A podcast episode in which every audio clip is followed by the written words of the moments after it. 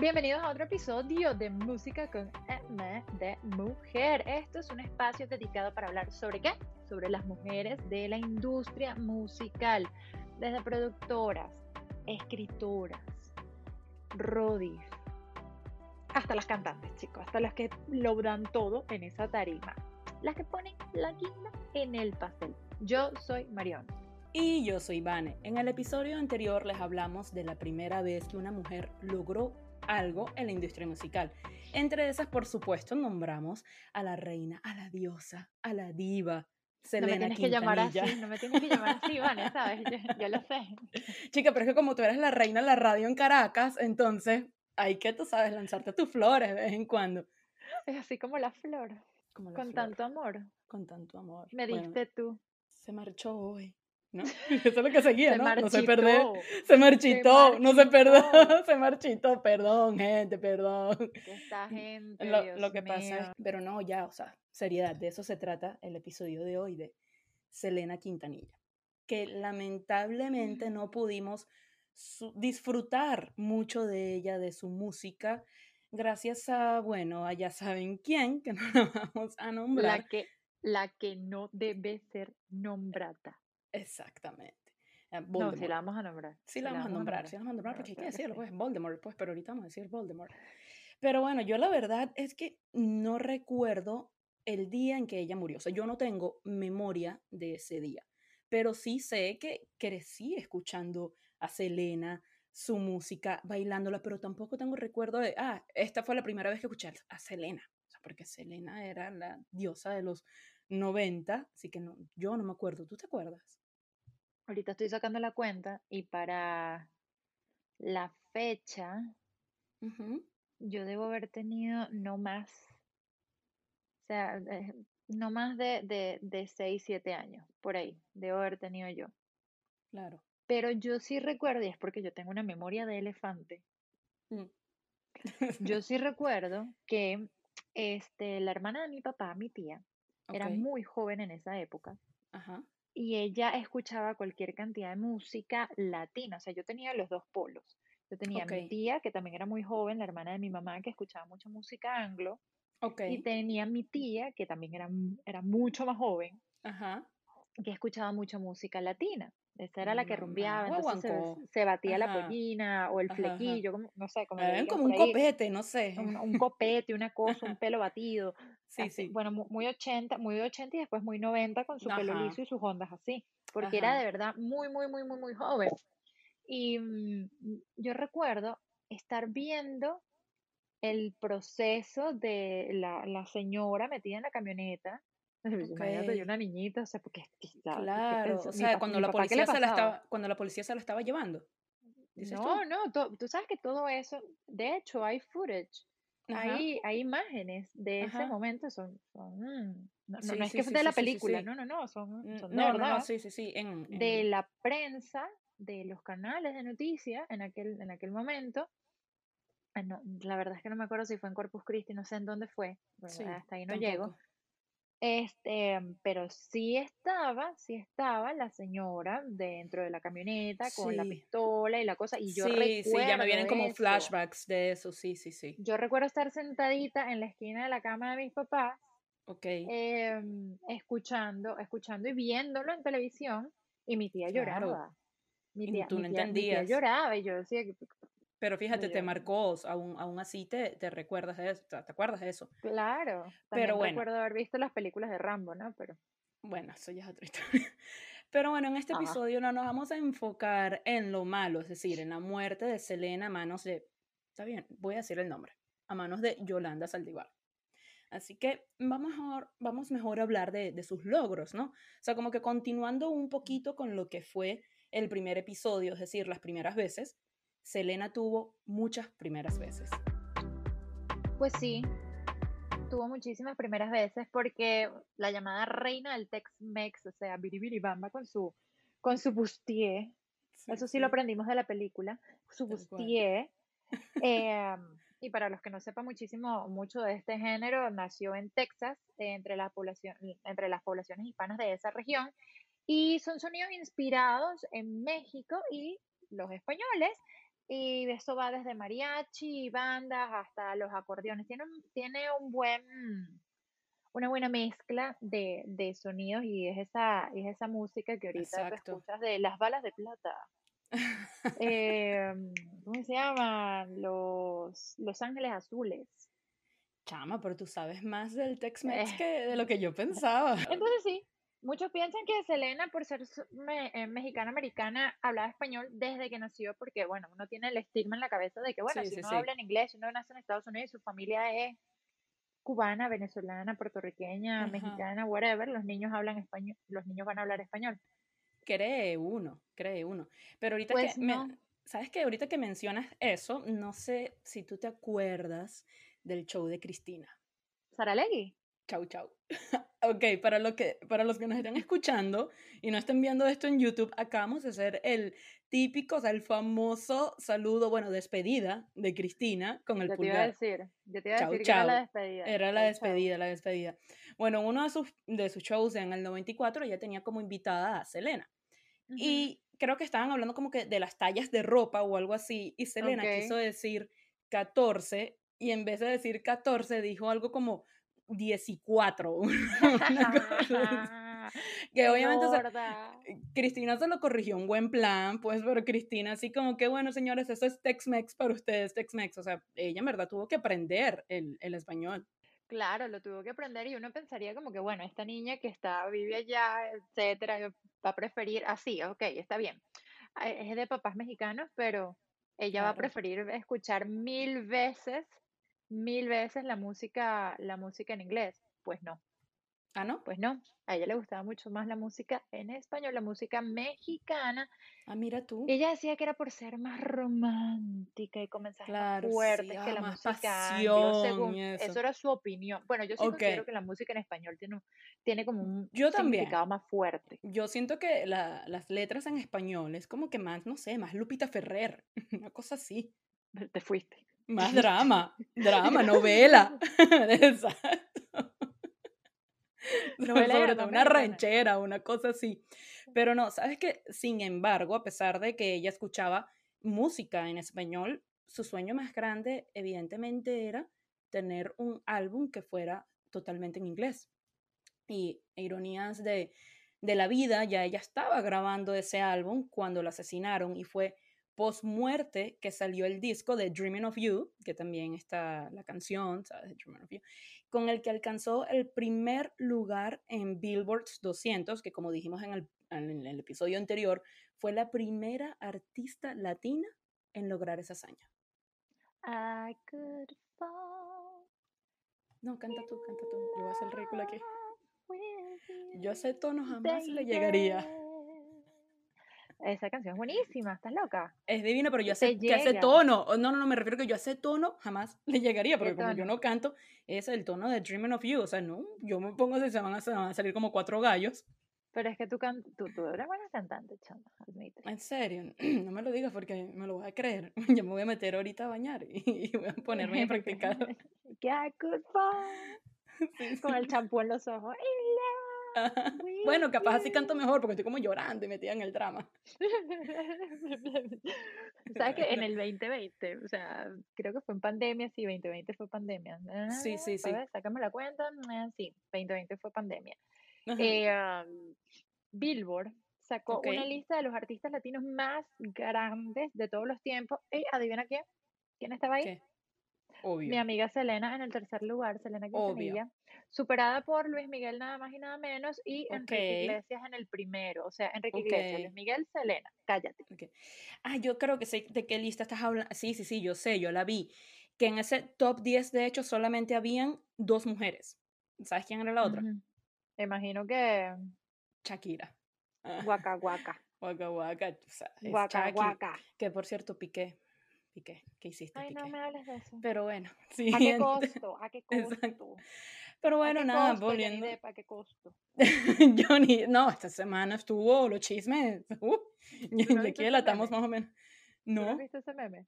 No, no. Dice que, ya va, otro paréntesis. Este, dice que, y que Johnny Depp va, es, la, es, es el primer hombre Ajá. que le que considerado que le ganó un argumento a una mujer. Ya, Sí, y después y que ganó Johnny Depp, y que ganó Johnny Depp, pero ¿a qué costo?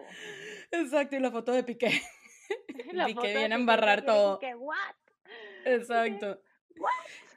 Pero bueno, nada, volviendo al tema de hoy, Selena, y dejando a un lado a Shakira y a Piqué, ¿sabías que en esa, sí, en esa época algunos medios la llamaban la Madonna Tejana? La Madonna Tejana. Te lo juro. Madonna. Madonna, Madonna, la reina del pop, Madonna, esa misma, exacto. ¿Y por qué? ¿Por cómo vestía? ¿Qué? exacto, exacto, porque tenía un estilo como que bien sexy, que era diferente para la época, en especial en el género que ella se, se desenvolvía, pues. Bueno, pero si te pones a ver, es que ella, ella también se metió en el tema del diseño de modas y toda la y toda la, toda la vestimenta y toda la cosa. Entonces, bueno, era complicado no, no tomarlo en cuenta, pues. Ella tenía una boutique que, por cierto, la manejaba, la gerenciaba tu amiga Yolanda. Ah, mi bestia. Pero bueno, no vamos, we, don't talk about Yolanda. Hashtag Yolanda no te queremos.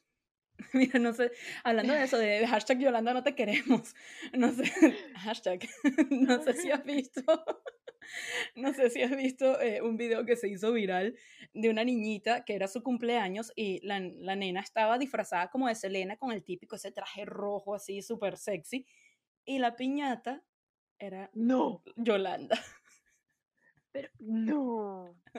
Pero, o sea, Primero, una niña, una niña y que ya sepa la historia, ¿sabes? Como, imagínate todo lo que le habrán contado los papás de esa niña. Eso fue, eso fueron, esa fue una mamá reprimida, te lo juro. Este, yo, yo, hubiese hecho lo mismo. Em, pero, pero, bueno. que tiene mucho más sentido que tu piñata sea de tu villano favorito no de la película, sino de tu villano, del villano de, la peli, de tu película favorita para que, para que suceda lo que tiene que suceder con la piñata, pues que tú la rompes. Exacto. Porque eso de que a mí me, a mí me gusta Selena y la piñata es de Selena y le caigo a palo a Selena, mira, no. No, exacto, exacto, tiene que ser Yolanda, pues. Pero bueno. Si, mi, si, mi, si mi heroína es la sirenita. Le vas a caer a palo a Úrsula. A Úrsula. Obvio. Pero bueno, en fin, moving on del tema de hashtag Yolanda no te queremos. Y ah, son tres, son tres. Es que ah, son tres. YouTube, gente, entenderán la seña que estamos haciendo. son dos o tres, en fin. Bueno, continuando con su estilo sexy y todo aquello, o sea, estamos hablando de que estábamos en los años, todavía se está riendo el hashtag Yolanda, no te queremos.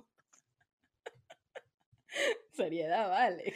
No la dejan trabajar, chica. Pero bueno, nada, continuando con, con su estilo sexy de vestir y que estábamos en los años 90, muchas personas, en su mayoría mujeres, tú sabes, de la alta sociedad y todo aquello, y el que dirán y la cuestión, criticaban su manera de vestir. Y a Selena no le gustaba que dijeran que ella era sexy, porque según ella dijo en esta misma entrevista del show de Cristina, ella no se consideraba sexy. Ella decía que, ah, no, no, Imagínate si, si eso no es sexy. Pero bueno. Pero ella decía que cualquier persona era sexy, independientemente del tipo de físico, ¿no? Y que ella decía que esto que ella se ponía, estos trajes, esta cuestión, era como simplemente su alter ego que lo tenía en tarima y cuando llegaba a su casa a estar con su, con su esposo o antes de que se casara, que estaba, no sé, con Avi o con su set o con sus padres, ella decía que ya era normal. Ahora dime tú qué es normal en la vida de Selena porque era Selena. normal era la cinturita. Pero eh, Es, que, claro, o sea, ponte, ponte a pensar. ponte a pensar, piénsalo, analicémoslo. Ella formaba parte de un género básicamente dominado por los hombres. Entonces, claro. ¿sabes cuáles fueron los primeros obstáculos, los principales obstáculos que ella tuvo al inicio de su carrera? Claro. Yo creo que ni siquiera los principales. El principal era mujer. Sí, tal cual, tal cual. Ese era el obstáculo número uno, tal cual. Exactamente, porque por ejemplo, cuando ella empezó en los años 80 con, con ¿cómo era que se llamaba? Selena y los Dinos, era los la Dinos, sí. Este, donde también estaban sus, sus hermanos, los que tú acabas de, los, que tú acabas de mencionar, a AB, y su set. En muchos lugares de Texas le dijeron, mira, no, tú no tocas aquí porque aquí una cantante de Tex-Mex mujer no fluye, no va, no va. Así que bueno, ella obvio tenía algo distinto que aportarle a la sociedad y, y, quería, y quería llamar la atención de una u otra manera y con sus conocimientos de diseño, pues lo logró. Ella lo logró. En muchos aspectos lo logró. ¿Ves? Multifacética. Y fíjate que a pesar de todos esos obstáculos, ella, ella, ella logró la fama en el 87, okay. cuando yo nací, obviamente. obviamente. Dos reinas. Las reinas. Eh, teniendo, obteniendo la, el, ¿cómo se llama? El, el, premio a Mejor Cantante Femenina en los Tejano Music Awards. y luego lo ganó, adivina cuántas veces. ¿Cuántas? Nueve veces consecutivas. Un año qué dura, Qué dura, qué dura. Qué dura. Pero bueno, no, ahorita que dices eso del 87, que es cuando ya empieza a tener más fama, fue y ella tuvo que esperar como, creo yo, que dos años, si no me equivoco, fue en el 89 que firmó con, con Emmy, que de hecho que con Emmy es que después ella saca este álbum en inglés, que ya después hablaremos de esto, ¿no? Pero no fue sino hasta el 92 que la verdadera fama mundial llegó cuando ella sacó el álbum Entra en mi mundo, que uno de los temas era como la flor, como la flor. También estaba la de la carcacha, paso a pasito. y bueno, yo a ella de verdad que la voy a llamar, o sea, la dueña y señora, la reina del Billboard, porque cuando sacó ese álbum estuvo durante ocho meses, o sea, pudo haber dado luz fácilmente, durante ocho meses consecutivos, ocupando el primer lugar en la lista de álbumes regional mexicano en Estados Unidos. Bueno, obviamente Billboard tenía algo que ver en eso. Sí, obvio, o sea, mira, Billboard ya, ya lo hemos nombrado como que muchas veces Billboard. Billboard, Billboard, Billboard, Billboard. ¿Lo un patrocinio ahí, sí, ah. sí, yo creo, yo creo que un patrocinio ahí, ¿no? Billboard. Mira, vale, en el 93 sacó su álbum live. Y aquí haciendo la cronología de su, de su, de todo su éxito. Y con ese álbum se llevó el Grammy a Mejor Álbum Mexicano-Americano, que fue el primer álbum grabado por una artista femenina tejana Eso, ese sentido mexicanito, güey. en lograr la hazaña. No, no, no, yo no puedo, yo no puedo hacer el, acento mexicano. Yo puedo hacer el argentino, el colombiano. A veces me sale el mexicano fresa, güey. O sea, a veces. La neta, la neta. pero a veces, no siempre. Pero sabes que no sé cuándo sacó Amor Prohibido, ahorita pensando y cortándote la nota. Creo que fue justo después de que sacó Live, eh, creo yo, en el, sí, porque a ver, si ella muere en el 95, tiene, tiene que haber sido en el 94, que eh, se llamaba igual, eh, se llamaba también Amor Prohibido, que ahí estaba ya, pues, Viri Viri Bamba, eh, Cumbia, todo eso, El Chico del Apartamento 512, que de hecho ese álbum se convirtió en uno de los álbumes latinos más vendidos en Estados Unidos y por eso se le acredita como ser ese álbum o ella la responsable de la primera época comercial de la música tejana porque se convirtió en un subgénero musical latino, o sea, muy, muy popular en esa época. Y es gracias a ella, fue gracias a ella, señores, a una mujer que dominó un mundo, o sea, que estaba controlado por los hombres. Pero, ¿sabes qué? Ahorita que dice eso, lo que ella dominó y todo eso, ahorita que mencioné que ella murió en el 95, a mí me da curiosidad saber qué otros récords ella pudo haber roto si hashtag Yolanda no te queremos no, no nos los hubiese quitado. Yo creo que todo, o sea, es una tipa demasiado talentosa. Em, o sea, dejó, dejó demasiadas cosas y, o sea, al sol de hoy hay mucha gente que ni siquiera vivió esa época y pues, imagínate toda el fanaticada que tiene. Y la conocen. De hecho, George W. Bush, oh my God, quien en ese momento era el gobernador de Texas, eh, sí, creo que sí, más o menos para, para el año, sí, para, para ese año. Para ese año. A dos semanas de su muerte declaró el 16 de abril como el Día de Selena en Texas. ¿Por qué? Me estoy enterando que él pues declaró eso. que, no, que no había hecho nada bueno, ¿no? Sí. Y me entero que hay un día. sí, eso, sí, eso. Y me estoy enterando que hay un día de, de Selena en, Texas. Hay memes. Yo tengo una, yo tengo una muy buena amiga mexicana que vive en Sonora, que está como en el borderline con, con Estados Unidos. De hecho, dice, ah, yo voy a hacer mercado allá. Ya. Este, y allá el movimiento Selena es muy fuerte, la música se escucha durísima. Te lo em creo. Yo quiero ir a Texas y, y esa es una de las razones. Si está, con Texas, yo creo que es más con California. Pero es porque está en Sonora, México. Este, entonces está, como por ahí. Por ahí. Este, mm, pero, pero la música se escucha muchísimo y es, y es porque esa, esa mujer resuena en los corazones, en los corazones de los mexicanos. O sea, revolución. Total, total. Bueno, pero ella no solamente eh, tiene ahora ese día, ¿no? También en, en, el 97 salió la famosa película sobre su vida, que la protagonizó, ya sabemos quién, otra reina, J-Lo, que en esa época, fíjate, no la conocían. J-Lo era totalmente desconocida. Y bueno, ahora también en el 2020, eh, Netflix sacó la serie ya como tal, que si no me equivoco fue producida por su familia creo que más que todo por, por su set. Creo que su set fue como que la que estuvo más involucrada en el tema de la producción. Y la protagonista trabajó en Twilight. Te la dejo, búscala. Búscala. Sí. no sabía. para que la veas. Pero eh, dijiste algo puntual ahí y algo muy importante. Y yo creo que esto va a abrir un debate. Este, va a abrir un debate. Va a abrir un debate. Porque dijiste que J-Lo no era famosa antes de protagonizar la película de Selena. Y aquí se prendió. Ay, ay, se armó.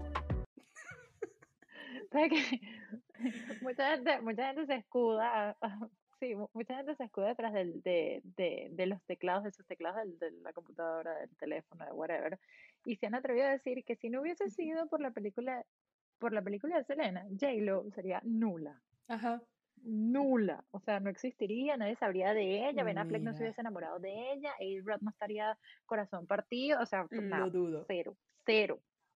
Lo dudo. Yo dudo eso. Quizás la fama no le hubiese llegado en ese momento, pero yo siento que iba a llegar, independientemente de.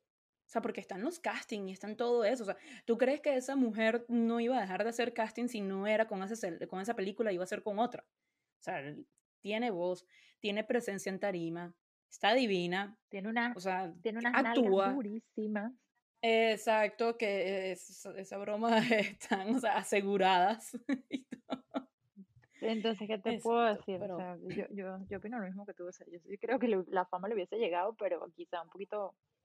Tardo o temprano. Tardo o temprano, lo que pero hubiese es que como que el impulso. Exacto, que mal no queda, a todos nos viene bien un impulso de vez en cuando, ¿no? O sea, todos necesitamos un trampolín en la vida. Ahí, para los que no sean venezolanos. No importa, que lo busquen en YouTube, YouTube lo sabe Le podemos compartir, le podemos compartir, exacto, le podemos compartir.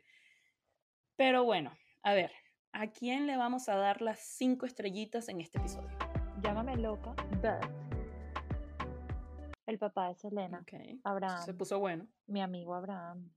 Ok, ok, explícate. Ok, ya va, I'm, I'm listening. Piénsalo, piénsalo. Este tipo tenía un hijo talentoso, Avi, ¿cierto? Sí. Pero vio, su, pero vio en, en, su niña, en la niña de sus ojos, algo especial. Y en vez de dejarse llevar, porque el Tex-Mex era demasiado de hombres y no dominado por, por, la, por la sociedad masculina, el tipo dijo, mira, ¿sabes qué? Ok. Dale tú obvio hubiese sido mucho más fácil que AB tuviese el éxito que es verdad. mucho más rápido. Pero se la pero se la jugó. Es verdad. Le apostó a su niña y mira, le salió bien. Te compro la idea. Tienes toda la razón. Cinco estrellitas para Abraham. Bravo. Ella, ella está haciendo su seña de las cinco estrellas. Ya, de cinco, cinco, cinco, estrellas, papá. Cinco estrellas. Y para el top 5 de esta semana, ¿te parece si elegimos a puras canciones de Selena? Obviamente, o sea, es que si no lo hacíamos así, o sea, fallamos. Contemos. Entonces, pero ¿cuáles? ¿Cuáles? A ver, como la flor. Amor prohibido. Obvio. La carcacha. También carcacha. Qué buena esa canción. sí, sí. Bidi Bidi Bamba. Demasiado buena. ¿Quién puede decir Bidi Bidi Bombo sin Bam. Nadie. Nadie, nadie. Hagamos el reto. Nadie. O sea, y Dreaming of You. Tenemos cuatro en español y uno en inglés. Va, va, va. Y también como para honrar que ella quería tener su álbum en inglés y que para ella era muy importante, obviamente tenemos que meter una en inglés y que Obvio. Es buena. Obvio, obvio, obvio. Es buena. Oigan, me encantó este segundo episodio. Soy fan de Selena, no solamente de Selena la artista, sino Selena la empresaria, la visionaria para la época, porque, o sea, ella ya hablaba de invertir. Ahorita tú mencionaste que ella tenía eh, su boutique, que no sé qué, que la, la manejaba, hashtag Yolanda no te queremos. Pero el punto es que el hecho de que ella hablara de invertir en esta época y siendo mujer, o sea, no era algo que le inculcaban a las niñas en ese momento, por lo menos yo de Venezuela, a mí en mi casa a mí nunca me hablaron de invertir. Y yo siento que esto es algo de, reciente, de cinco años para, para acá, quizás, que los padres le empiezan a hablar a sus niñas, no sé si a los niños, seguramente les hablaban desde antes, pero por lo menos a sus niñas les empiezan a hablar ahora de inversión. Y mira, fíjate, Selena ya tenía esa mentalidad, así que admiración Bravo, brava, estoy totalmente de acuerdo. Bravo. Oh, ya va, me quiero despedir con algo. Okay. ¿Tú sabías que Selena era dueña de una colección de huevos? Ajá. ¿Ah? estamos hablando. Además era huge. Era una colección de huevos huge. Eran Pero 500, ¿cómo eran los no, en serio, 500 huevos de diseñador. Y los tenía guardaditos en una vitrina. Bueno, ella exhibía huevos. Ok. ¿Y qué material ah, eran o cómo? No, sabes. pero sí sé que eran huevos. Y que cada huevo que ella tenía tenía una historia así única de ella y que, que wow, es impresionante. Yo les voy a dejar la tarea que averigüen sobre los huevos de Selena. Este, y, y que averigüen, porque es cierto, esto es verídico, y en qué museo están, porque después de que Selena se murió, los llevaron a un museo que está dedicado además a ella. Ahí te la dejo. Ok, no, ya voy a ir al museo para ver los huevos de Selena. ¿Qué huevos tenía Selena? Exacto. 500 huevos, por eso que llegó tan lejos. Mira, adiós, antes de que esto empeore. Bueno, ya, espérate. Espero que les haya gustado este episodio. Si ahora tienen ganas de conocer sobre los huevos de Selena, o de ver la película, o la serie, de escuchar su música, habremos logrado nuestro cometido. Déjennos los comentarios en las redes sociales qué tal les pareció este episodio, qué temas quisieran que toquemos ahora y ya va una pausa. Mm. Porque yo sé que en el episodio anterior yo dije que también estábamos en Facebook. Pero lo cierto es que las tías que nos apoyan y nos mandan los memes de los gaticos en Facebook, ya ellas están en Instagram también y muchas de ellas también están en TikTok. Entonces, ya que tenemos el apoyo de todas nuestras tías y nuestras madres y las abuelas en Instagram, no, no. No, no, no, déjate, déjate de cosas. Yo no voy a poner a mi mamá a hacer TikTok. No. bueno, pero en Instagram el apoyo, pues, pero no hay necesidad de Facebook. Pero nada, estamos en Instagram, en TikTok y en Twitter como Música M de Mujer. Si nos estás viendo por YouTube, no olvides suscribirte o darle like al podcast y si nos estás escuchando por Spotify o Apple Music. Hasta luego.